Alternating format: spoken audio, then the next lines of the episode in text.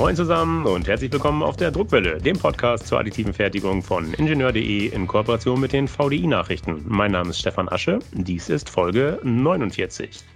Als ich von unserem heutigen Thema erstmals gehört habe, habe ich mich gefragt, wo hört eigentlich 2D-Druck auf und wo fängt 3D-Druck an? Heute sind wir irgendwo dazwischen. Wir bleiben also ziemlich flach, jedenfalls in Bezug auf die Bauteilhöhe und hoffentlich nicht in Bezug auf den Gesprächsinhalt. Was wir drucken werden, sind Spiegel, aber nicht irgendwelche Spiegel. Wir werden sogenannte Bragg-Spiegel schichtweise aufbauen. Was das ist, was man damit macht und warum das Drucken dieser Bauteile zukünftige Kameras, Mikroskope und Sensorsysteme beeinflussen könnte, kann uns niemand besser erklären als mein heutiger Gast. Er ist uns via Internet zugeschaltet. Ich freue mich sehr, begrüßen zu dürfen Professor Uli Lemmer vom Karlsruher Institut für Technologie, kurz KIT. Hallo, Herr Professor Lemmer, bitte stellen Sie sich selbst kurz vor. Ja, schönen guten Morgen, Herr Asche. Es freut mich, hier heute dabei sein zu dürfen. Mein Name ist Uli Lemmer. Ich bin hier Professor in der Fakultät für Elektrotechnik und Informationstechnik, leite das Lichttechnische Institut und beschäftige mich eigentlich wesentlich mit Optoelektronik, mit optoelektronischen Systemen, mit neuen Materialien, mit neuen Bauelementen für die Optoelektronik. Und ich bin jetzt mittlerweile seit ja, ziemlich genau 20 Jahren hier am KIT. Ich habe es in der Einleitung gesagt, wir wollen reden über Bragg-Spiegel. Verraten Sie uns als erstes, was kann so ein Bragg-Spiegel, was mein Badezimmerspiegel nicht kann? Gut, ein Spiegel reflektiert das Licht. Das ist offensichtlich erstmal kein, gro kein großer Unterschied. Der Unterschied äh, von einem Breckspiegel, also ein Spiegel, der mit einem bisschen komplizierteren Schichtsystem aufgebaut ist, gegenüber einem Badezimmerspiegel, der mit einer einfachen Metallschicht funktioniert, ist, dass sie spektral auswählen können. Das heißt, Sie können bestimmte Farben reflektieren und andere Farben können Sie durchlassen. Das können Sie jetzt erstmal mit Metallspiegel so ohne weiteres nicht. Und Sie können auch Reflektivitäten erreichen, die Sie mit einem Metallspiegel nicht hinbekommen. Also diese Breckspiegel, die insbesondere auch in der Lasertechnik eingesetzt werden, erreichen eine Reflektivität, also wie viel Licht geht wieder zurück, wenn es auf den Spiegel trifft, von nahezu 100 Prozent. Und das ist bei den Metallspiegeln sind das halt nur ja, 90 Prozent, 92 Prozent, 95 Prozent. Und wie schon in der Einleitung von mir gesagt, Sie können nicht unterscheiden zwischen unterschiedlichen Farben in der Sprechweise der Optoelektronik unterschiedliche Wellenlängen. Spannend. Wie schafft der Bragg-Spiegel das?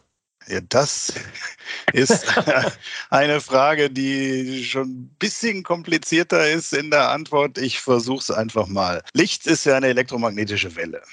Und elektromagnetische Wellen, wie alle Wellen, können Interferenz ausbilden. Interferenz heißt, äh, die Welle breitet sich im Raum aus und dann kommt es zu einer Reflexion. Es kommt immer dann zu einer Reflexion, wenn sich irgendwas ändert. Und wir kennen das eigentlich alle auch für das Licht. Nämlich, wenn Licht auf eine ganz normale Glasscheibe trifft, dann wird ja schon ein bisschen was reflektiert. Und diese Reflexion ist jetzt physikalisch darauf zurückzuführen, dass das Glas einen etwas anderen Brechungsindex hat als die Luft. So, und jedes Mal, wenn Licht an eine solche Grenzfläche kommt, dann wird ein bisschen was von dieser Welle reflektiert. Und die Kunst dieser Breckspiegel ist jetzt eigentlich diejenige, die inneren Grenzflächen dieses Spiegels, also wir bauen ein Multischichtsystem auf, wo viele Schichten übereinander sind.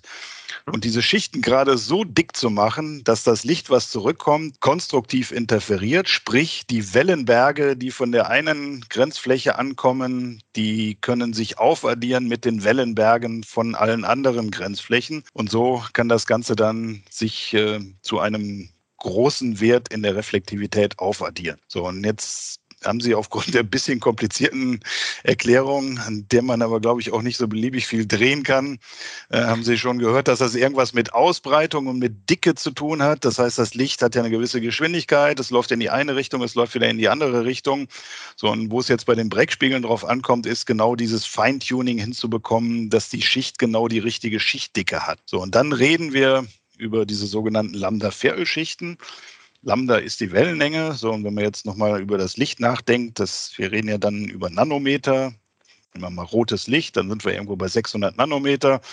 Dann heißt es so schön Lambda Viertel. Okay, dann nehmen wir noch einen Faktor 4 äh, dort mit hinein. Dann sind wir irgendwie bei 150 Nanometer, dann muss man den Brechungsindex auch noch drauf rechnen und dann sind wir irgendwie vielleicht bei 70, 80, 90 Nanometer. Das heißt, ähm, von der technologischen Seite her ist jetzt die Kunst, sehr dünne, aber hochpräzise Schichten herzustellen. Und das ist halt was, was wir jetzt hier mit dem Tintenstrahldrucker hinbekommen haben.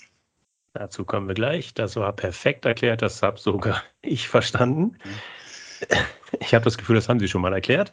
Ja, das eigentlich nicht. Ich da, aber man fängt ja an, darüber nachzudenken. Die Wellenphänomene sind nicht einfach. Ne? Das ist ja schon einfach, weil sie dieses Wechselspiel von Wellenberg und Wellental, das muss man sich ja irgendwie vorstellen. Insofern, ich finde es immer wieder spannend. Das einfachste übrigens, äh, ein Interferenzexperiment zu machen, ist in der Badewanne. Da können Sie mit den, mit den, mit den Fingern in das Wasser hineinhauen und dann können Sie eigentlich dieses äh, Aufaddieren von Wellenberg und Wellental besonders gut sehen. Lassen uns wieder aussteigen aus der Badewanne. Lassen uns, lassen uns zurückkehren zu dem Breakspiegel. Spiegeln. Wozu werden diese Breckspiegel heute aktuell genutzt? Ja, ich glaube, ein wesentliches Anwendungsfeld, das habe ich eben schon erwähnt, das ist eigentlich die Lasertechnologie. Ich glaube, die ganze Lasertechnik, also sowohl der Laser als aber auch die Strahlführung, also sprich, wie bekomme ich jetzt meinen Laserstrahl zur Messtechnik hin, wie komme ich meinen Laserstrahl zur Materialbearbeitung hin äh, in der Fertigungstechnik, äh, das geht eigentlich nur mit dielektrischen Spiegeln. Das habe ich ähm, eben schon erwähnt, dass die Metallspiegel dort eine hohe Absorption haben. Das heißt, die würden dann auch zwangsläufig kaputt gehen, weil da einfach zu viel Energie in den metallischen Spiegeln hängen bleiben würde. Das heißt, dort äh, werden ganz viel diese dielektrischen Spiegel eingesetzt. Aber sie werden natürlich auch eingesetzt ganz generell in der optischen Messtechnik. Also immer dann, wenn Sie eine spezielle Wellenlänge messen wollen, jetzt nehmen wir vielleicht mal die chemische Industrie, das heißt, Sie haben irgendein Gas, was detektiert werden soll in einem chemischen Prozess. Oder Sie haben eine Flüssigkeit, wo Sie eine Analytik dran machen wollen, sei es jetzt in der Prozessanalytik oder in der Fertigung, ähm, dann wollen Sie eine bestimmte Wellenlänge nur detektieren. Und dort werden genau diese die elektrischen Spiegel oder aber optische Filter, die ganz ähnlich aufgebaut sind, äh, eingesetzt. Das heißt, es geht darum, mit einem Schichtsystem speziell die Wellenlängen durchzulassen, die man durchlassen möchte und diejenigen zu reflektieren, die man reflektieren möchte. Jetzt haben Sie den Begriff dielektrische Spiegel eingeführt. Das ist Synonym für Breakspiegel. Das ist äh, in dem Sinne synonym. Dielektrische, ja, in der Tat, dielektrische Spiegel beruhen auf dielektrischen Schichten, also Schichten, die einen bestimmten Brechungsindex haben. Und wir spielen halt, das habe ich ja eben schon erwähnt, wir spielen mit dem Brechungsindex der Materialien. Im Kern brauchen wir eigentlich zwei Materialien. Ein Material mit einem etwas höheren Brechungsindex und ein Material mit einem etwas geringeren Brechungsindex. Und in dem Sinne haben wir zwei dielektrische Schichten.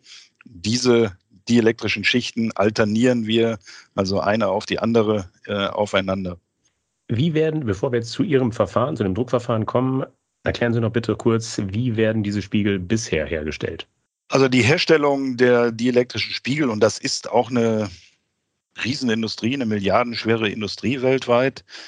Äh, das geht äh, über verschiedene Verfahren. Im Wesentlichen sind es vakuumbasierte Verfahren. Das kann ein Aufdampfen sein, also thermisches Aufdampfen, dass Sie die Materialien verdampfen. Äh, das kann sein, dass Sie einen Sputterprozess nehmen, also dieses Kathodenzerstäubungsverfahren, wo halt von einem Substrat oder von einem Target, wie man so schön sagt, ähm, Material abgelöst wird und dann in ganz kontrollierter Schichtdicke äh, auf, ein, äh, auf ein Substrat, auf einen Glasträger zum Beispiel überführt wird. Das sind aber alles Methoden, die eigentlich darauf beruhen, dass sie große Flächen haben und dass sie Vakuumapparaturen haben. Das heißt, Sie brauchen erstmal, ich sage jetzt mal, einige hunderttausend Euro, dass Sie das vernünftig machen können. Und ähm, ja, da haben wir halt jetzt ein alternatives Verfahren entwickelt, um eigentlich auf der Kostenseite ähm, besser zu sein, um aber auch ähm, Freiheitsgrade zu bekommen, die man halt bei diesen großen Anlagen so erstmal nicht hat. Weil in den in diesen Vakuumapparaturen haben sie letzten Endes genau eine Eigenschaft, äh, ein Schichtsystem, was sie innerhalb der ganzen Apparatur abscheiden. Das heißt, sie haben jetzt nicht die Möglichkeit, ähm, Spiegel 1 mit der Wellenlänge 573 Nanometer und Spiegel 2 mit der Wellenlänge 623 Nanometer in einem Herstellungsprozess herzustellen. Das klingt so ein bisschen nach Zauberei. Sie können also mehr, können das schneller und können das besser. Das müssen Sie erklären. Was machen Sie anders? Wie drucken Sie? Ja, wir drucken in der Tat mehr oder minder, wie man sich das vorstellt, mit einem Tintenstrahldrucker. Das heißt, äh, wir geben Tropfen für Tropfen von unseren zwei Materialsystemen auf die Substrate. Wir haben in dem, was wir jetzt veröffentlicht haben, ist es ein organisches Material, also PMMA, gewissermaßen Plexiglas. Das wird gelöst. Und eine Tinte heißt ja immer, Sie haben irgendwas, was nachher auf dem Träger, wo Sie drauf drucken, bleibt. Und es äh, heißt, dass Sie ein Lösemittel haben, was verdampft. So, mhm. da ähm, ist halt dann sozusagen Empirie drin, ist Nachdenken drin. Sie müssen die Konzentrationen richtig hinbekommen. Sie müssen den Druckprozess richtig hinbekommen.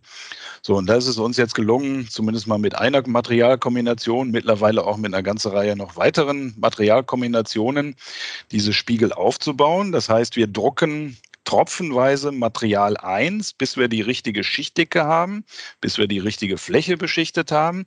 Dann drucken wir Material 2 drüber, dann wieder Material 1, wieder Material 2, Material 1 etc. Also in dem Sinne machen wir eigentlich genau auch das, was in diesen großen Vakuumapparaturen gemacht wird. Aber wir machen es halt äh, jetzt nicht durch, durch die Dauer, wie das Material in diesen Vakuumapparaturen zum Beispiel aufgedampft wird, sondern wir machen es einfach über die Menge der Tropfen, die wir pro Quadratzentimeter mit dem Tintenstrahldrucker auf einem Träger applizieren. Okay, wenn ich es richtig verstanden habe, steckt die Magie sozusagen so ein bisschen im Druckmaterial in der Tinte. Das müssen Sie erklären. Was steckt drin in dieser Tinte? In der Tat steckt es, es ist eigentlich eine Kombination aus Tinte und Herstellungsprozess und diesen Lösemitteln. Das ist schon in der Tat auch jetzt über relativ lange Zeit optimiert worden. Das sind im Wesentlichen zwei Doktoranden, die das bei mir hier vorangetragen haben.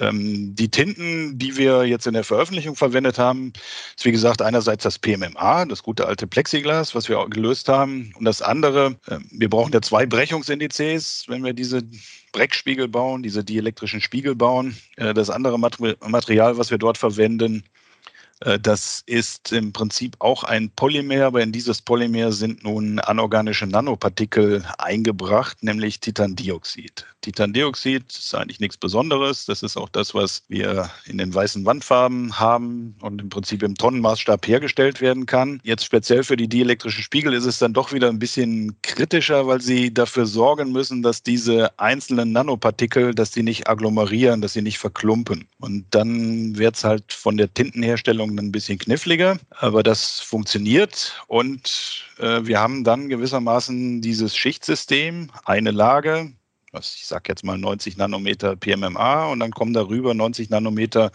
Polymer plus Titandioxid in Form dieser Nanopartikel. Wie groß sind diese Nanopartikel und welchen Volumenanteil haben sie in der Tinte? Diese Nanopartikel sind äh, ja, sub 10 Nanometer, die dürfen ja nicht groß sein, sonst würden sie Streuung bekommen. Also das, mhm. was wir bei der weißen Wandfarbe haben, das ist ja genau, dass das Licht gestreut wird. Ähm, dadurch erscheint die Wand weiß. Das wollen wir ja gerade bei den Spiegeln nicht haben. Das heißt, sie müssen sehr klein sein, dürfen nicht verklumpen. Und ja, jetzt in der Tinte ist der Anteil ja einige Prozent äh, und insgesamt im Material äh, sind es dann einige zehn Prozent äh, von diesen Nanopartikeln. Das heißt, okay. das, ist, das ist schon substanziell, äh, sind dort äh, Nanopartikel eingebracht und die optischen Eigenschaften, also die elektrischen Eigenschaften, der Brechungsindex äh, dieser Materialschicht äh, wird dann dominiert von diesen Titandioxid-Nanopartikeln. Gut, Sie haben es erklärt, es sind viele kleine, unzählige Partikel ja, genau. in dieser Tinte. Es sind trotzdem kleine Partikel. Da frage ich mich doch, wie kann aus diesen einzelnen kleinen Partikeln nach dem Druck eine, im wahrsten Sinne des Wortes, spiegelglatte Oberfläche werden? Ja, das ist in der Tat erstmal ein bisschen verblüffend. Das ist insofern auch verblüffend, weil jede einzelne Schicht, äh, wenn man sich das anschaut, auch eine gewisse Rauigkeit hat. Mhm. Also wenn, wenn Sie, ich habe gerade so eine typische Durchmesser dieser Nanopartikel erwähnt. Jetzt nehmen wir an, das sind fünf Nanometer. Dann sieht das ja so ein bisschen aus wie so ein, wie so ein Kopfsteinpflaster, wenn Sie, die, wenn Sie die einzelne Schicht betrachten. Das ist aber für das Licht jetzt nicht wirklich tragisch, weil das Licht ja gewissermaßen mittelt über eine Wellenlänge oder zumindest über eine halbe Wellenlänge. So, und jetzt äh, nehmen wir die typischen 500, 600 Nanometer. Das heißt, da wird dann gemittelt über viele, vielen Wellenlängen. Und dann mittelt sich sozusagen diese Rauigkeit weg und äh, diese Körnigkeit des Materials spielt dann eigentlich keine Rolle mehr. Wie hoch sind die einzelnen Schichten? Die sind im Bereich so ein bisschen unterhalb von 100 Nanometern. also 70, 80 Nanometer ist. Das hängt jetzt davon ab und das, das Schöne bei den dielektrischen Spiegeln, kommen wir wieder ganz zum Anfang zurück, ist ja, dass sie die Wellenlänge, also die Farbe des Lichtes, welches reflektiert werden soll, das können Sie einstellen und dieses Einstellen geht über die Schichtdicke. Das heißt, wenn Sie rotes Licht reflektieren wollen, dann muss die Schichtdicke ein bisschen größer sein. Wenn Sie blaues Licht reflektieren wollen, dann muss die Schichtdicke ein bisschen kleiner sein. Aber das ist alles irgendwo so im Bereich 70 äh, bis 100 Nanometer. Okay, hatten Sie schon gesagt, wie viele Schichten Sie aufbringen? Also das, was, was jetzt zu Spiegelreflektivitäten von mehr als 99 Prozent geführt hat, das waren jetzt erstmal zehn Doppelschichten, das heißt 20 Schichten werden aufeinander abgeschieden. Und dann wird, ja, dann, Sie haben es am Anfang gesagt, da kann man sich jetzt überlegen, ist das jetzt 2D oder ist das 3D? Aber es ist dann in der Tat schon, ja, ein gewissermaßen ein kleines Nano-Hochhaus, was wir dort aufgebaut haben, äh, mit 20 Stockwerken. Okay, dann beschreiben Sie mal den Bauprozess dieses Nano-Hochhauses. Wie funktioniert der Druckprozess? Kann ich mir das so vorstellen wie bei meinem Tintenstrahldrucker, der hinter mir steht? Sie können sich das im Prinzip so vorstellen. Das sind natürlich Labor-Tintenstrahldrucker, die jetzt auch speziell für solche Anwendungen eigentlich in der gedruckten Elektronik äh, gemacht worden sind, also um Metallschichten zu drucken.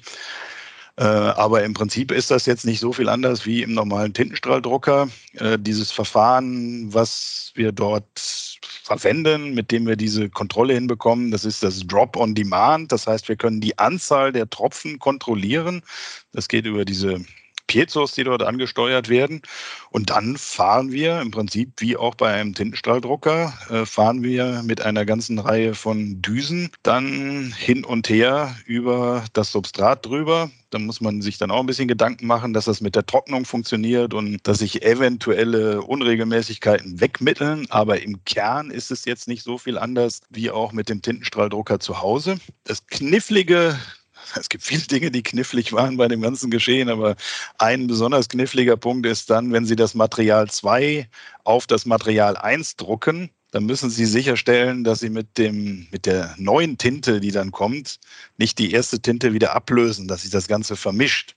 Mhm. Der ganze Effekt dieser Interferenz beruht ja darauf, dass Sie unterschiedliche Brechungsindizes in den unterschiedlichen Schichten haben. Das heißt, Sie möchten jetzt nicht, dass das wie, wie bei so einer Wasserfarbe, dass das Ganze ineinander fließt. Das heißt, da muss man dann zwischendurch dafür sorgen, dass die erste Schicht, also die Schicht, die oberste Schicht, dass die unlöslich wird. Das machen wir entweder mit einem thermischen Prozess und dasjenige, was das Ganze natürlich viel schneller macht, ist das Ganze mit einem Belichtungsprozess, also einfach mit einer kurzen UV-Flash-Belichtung zu vernetzen. Also so ähnlich wie so ein UV-Klebstoff, dass sie dann einmal draufflashen, äh, mhm. dass das Ganze dann unlöslich wird. Und dann kommen sie erst mit der nächsten Schicht, so dass sie dann auch wirklich die Schichtdicken bekommen und dass diese ähm, unterschiedlichen Materialien nicht ineinander hinein sich vermischen. Aber ein Vakuum ist nicht nötig.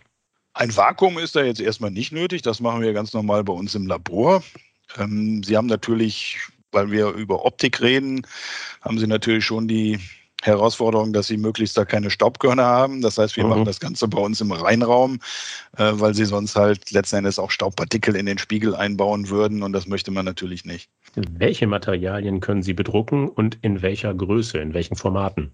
Das hängt jetzt, glaube ich, eher am Tintenstrahldrucker und am Drumherum ähm, als an den Tinten. Was wir jetzt bisher gezeigt haben, was ohne Probleme funktioniert, ist einerseits, dass wir auf Glas drucken, wie halt auch klassische Spiegel hergestellt werden, die per Vakuumbeschichtung äh, hergestellt werden. Und wir können aber auch auf äh, Kunststoffsubstraten drucken, also auf PET-Folien. Das haben wir jetzt auch schon gezeigt. Das heißt, Sie können damit in dem Sinne auch mechanisch flexible Spiegel herstellen.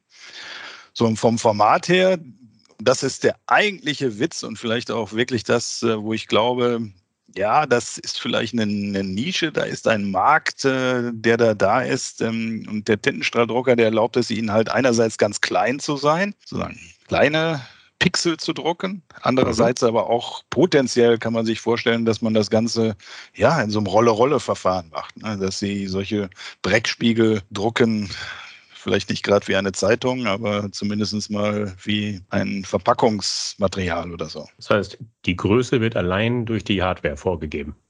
Eigentlich schon. Ich meine, wir haben, wir sind jetzt, äh, also das, was wir gezeigt haben, das ist äh, sowas wie, ich glaube, 12 mal 12 Zentimeter. Also das ist jetzt schon richtig groß. Das ist also ja, zwei Hände, sage ich jetzt mal. Ähm, das kann man ohne Probleme machen. Das ist jetzt einfach davon limitiert, eigentlich, wie groß der Drucker ist, den man da hat. Das ist jetzt bei uns so ein klassisches Laborsystem, was eigentlich für ja, klein-klein Experimente äh, ausgelegt ist. Aber es gibt ja Tintenstrahldrucker, mit denen Sie meterbreit drucken könnten, mhm. äh, die jetzt in der Druckindustrie eingesetzt werden oder auch äh, schon entwickelt werden für die Elektronikindustrie.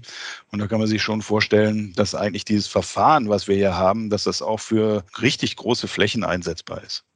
Klein, klein hatten Sie gesagt. Gutes Stichwort. Wie klein? Also ich habe verstanden, die Flächen können beliebig groß werden, je nach Hardware, aber wie klein kann ein Brack-Spiegel mit Ihrer Technik werden? Ja, so ganz genau wissen wir das noch nicht. Man würde jetzt erstmal eigentlich mit der Auflösung des Tintenstrahldruckers argumentieren. Also mhm. so ein typischer Tintenstrahldrucker kann eine Auflösung, ich sage jetzt mal in der Größenordnung von 30 Mikrometern. So, und jetzt ist es natürlich nicht so ganz klar, ob diese Auflösung, also so eine, so eine Pixelierung mit 30 Mikrometern im Quadrat, ob das jetzt auch für diese Spiegel möglich ist. Und das Ganze hängt damit zusammen, ich habe es ja in Ihrer Frage zum Herstellungsprozess erwähnt. Wir kontrollieren die Schichtdicke darüber, wie viel Tropfen wir pro Quadratzentimeter oder pro Quadratmillimeter auf den Träger geben. So, und das wird natürlich dann irgendwann, können Sie es nicht mehr so genau kontrollieren. Äh, und Sie okay. haben ein Ineinanderlaufen der Tropfen äh, zwangsläufig. Also wenn Sie Tropfen, Tropfen, Tropfen, Tropfen äh, nebeneinander setzen und wir drucken in der Tat überlappend, äh, dass sozusagen der zehnte Tropfen, der sitzt äh, so ein bisschen versetzt auf dem neunten Tropfen drauf. Ähm, so, und, und da sind wir jetzt gerade dabei herauszufinden, was kann man denn eigentlich lateral hinbekommen. Ich würde jetzt mal schätzen, man kriegt sowas hin, ja, 100 Mikrometer als Auflösung. Vielleicht geht das aber auch besser. Das ist jetzt in der Tat was, was man herausfinden muss. Die Sache ist natürlich so, Sie haben einen Tropfen. Der Tropfen ist erstmal per se nicht quadratisch. Also wenn man jetzt über, über Pixel nachdenkt, dann möchte man die ja eigentlich quadratisch machen. Aber der Tropfen ist natürlich rund. So, und das, äh, das heißt, wir kriegen Schichten natürlich gut beschichtet, gut bedruckt, weil man irgendwie immer überlappt und weil diese verschiedenen Tropfen dann ineinander laufen. So, und wenn man jetzt sagt, man möchte jetzt hier eine Wellenlänge von 500 Nanometern reflektieren und direkt daneben 600 Nanometern, dann ist halt schon jetzt auch eine wissenschaftliche Fragestellung, die wir noch nicht beantwortet haben. Ja, wie klein kann das jetzt werden? Verstanden habe ich jetzt wie es funktioniert. Jetzt lassen Sie uns in die Praxis schauen. Ich habe es im Eingang kurz erwähnt. Es geht tendenziell um Kameras, es geht um Mikroskope, es geht um Sensorsysteme. Führen Sie doch bitte mal aus, wo sehen Sie Ihre gedruckten Brackspiegel in Zukunft? Ja, ich sehe eigentlich zwei Richtungen, in die wir dort gehen können. Und das hat eigentlich ganz viel mit dem Spirit zu tun, den Sie vermutlich in dieser Podcast-Serie auch immer wieder haben, nämlich der additiven Fertigung. Wir haben bei uns jetzt in diesem Verfahren keinen Unterschied, ob wir einen Spiegel herstellen oder ob wir tausend Spiegel herstellen. Das heißt, äh, dieses Verfahren ist insbesondere dann immer attraktiv, wenn Sie eine kundenspezifische, applikationsspezifische Anforderung haben. Das heißt, wenn irgendwer für seinen Analytikprozess zum Beispiel Spiegel braucht, die bei 432 Nanometer, 518 Nanometer und 543 Nanometer gut reflektieren.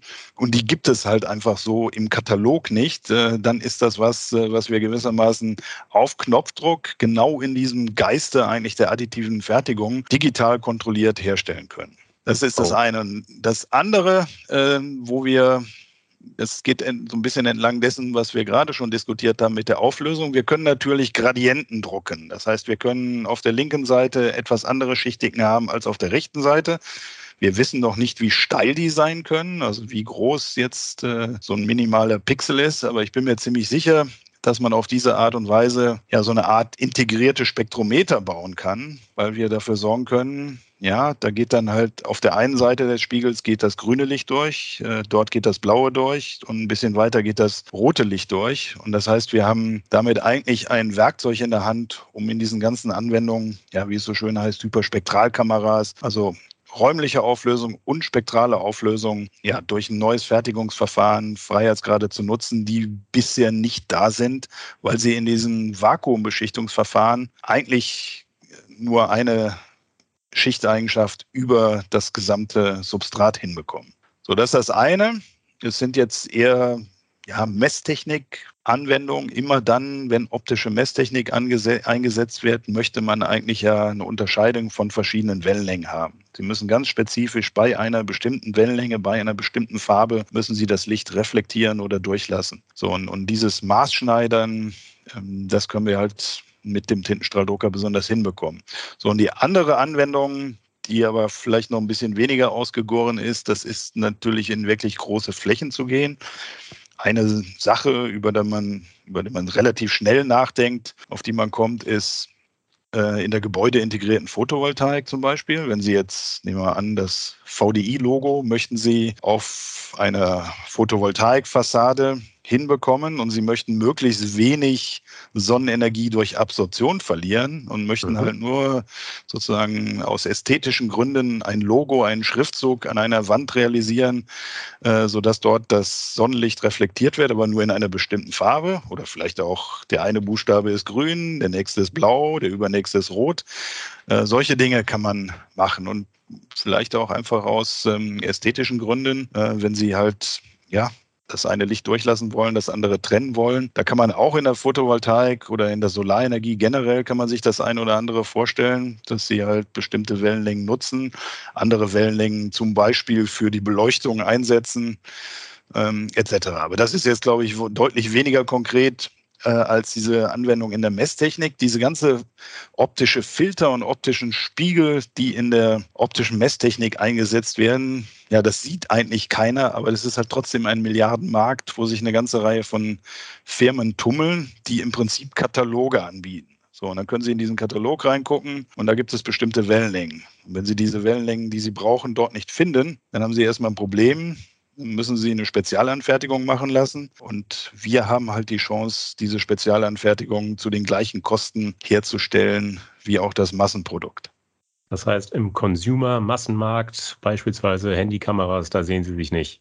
Ja, das kann man sich schon auch vorstellen, aber das ist jetzt, glaube ich, auch äh, von der weil ich meine, da, da, sind es halt die Stückzahlen. Wenn Sie, das ist eigentlich ja wie immer in den Drucktechnologien, wenn Sie große Stückzahlen von Werkstücken produzieren wollen mit exakt den gleichen Eigenschaften, dann ist typischerweise Drucken ja nicht das Richtige. Dann kriegen sie das besser mit einem Abformprozess oder mit einem standardisierten Prozess hin. Ne? Und ganz mhm. ähnlich würde ich jetzt sagen, ist es bei den dielektrischen Spiegeln oder bei den Breckspiegeln halt auch. Wenn Sie jetzt 1000 Spiegel haben wollen mit den gleichen optischen Eigenschaften, dann muss man das nicht mit dem Tintenstrahldrucker machen, dann kann man das mit den etablierten Methoden machen und äh, Sie packen die Glassubstrate nebeneinander in eine dieser großen Anlagen und dann kriegen Sie da 1000 Spiegel, die exakt gleich sind. Lieber Professor Lemmer, das war spannend. Ich danke Ihnen für das Gespräch. Ich habe tatsächlich viel gelernt. Herzlichen Dank dafür.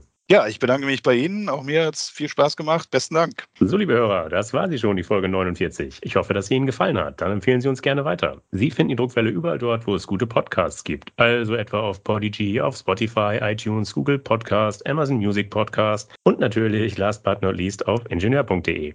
Wenn Sie Anregungen oder Kritik äußern wollen, dann freue ich mich auf Ihre Zuschriften. Sie erreichen mich unter der E-Mail-Adresse druckwelle.ingenieur.de. Sollten Sie auch an Technikthemen abseits des 3D-Drucks interessiert sein, empfehle ich Ihnen die VDI-Nachrichten. Wenn Sie mal kostenlos reinlesen wollen, schauen Sie doch einfach mal unter www.vdi-nachrichten.com/lesen. Dort warten acht kostenlose E-Paper-Ausgaben auf Sie. Das war's für heute. Bleibt mir noch zu sagen, auf Wiederhören, munter bleiben und tschüss.